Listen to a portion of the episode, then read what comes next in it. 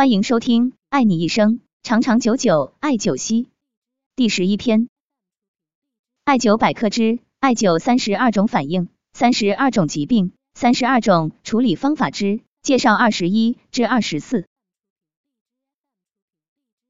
今天介绍艾灸后的四种反应以及处理方法。艾灸后反应二十一，灸后皮肤红白相间点，表明有风邪与肝有关，且湿气重。处理方法为无需太过在意，红白点会自动消失。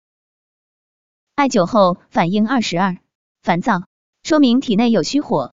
处理方法为继续灸，但灸时不灸上焦部位，适当刮痧拔罐。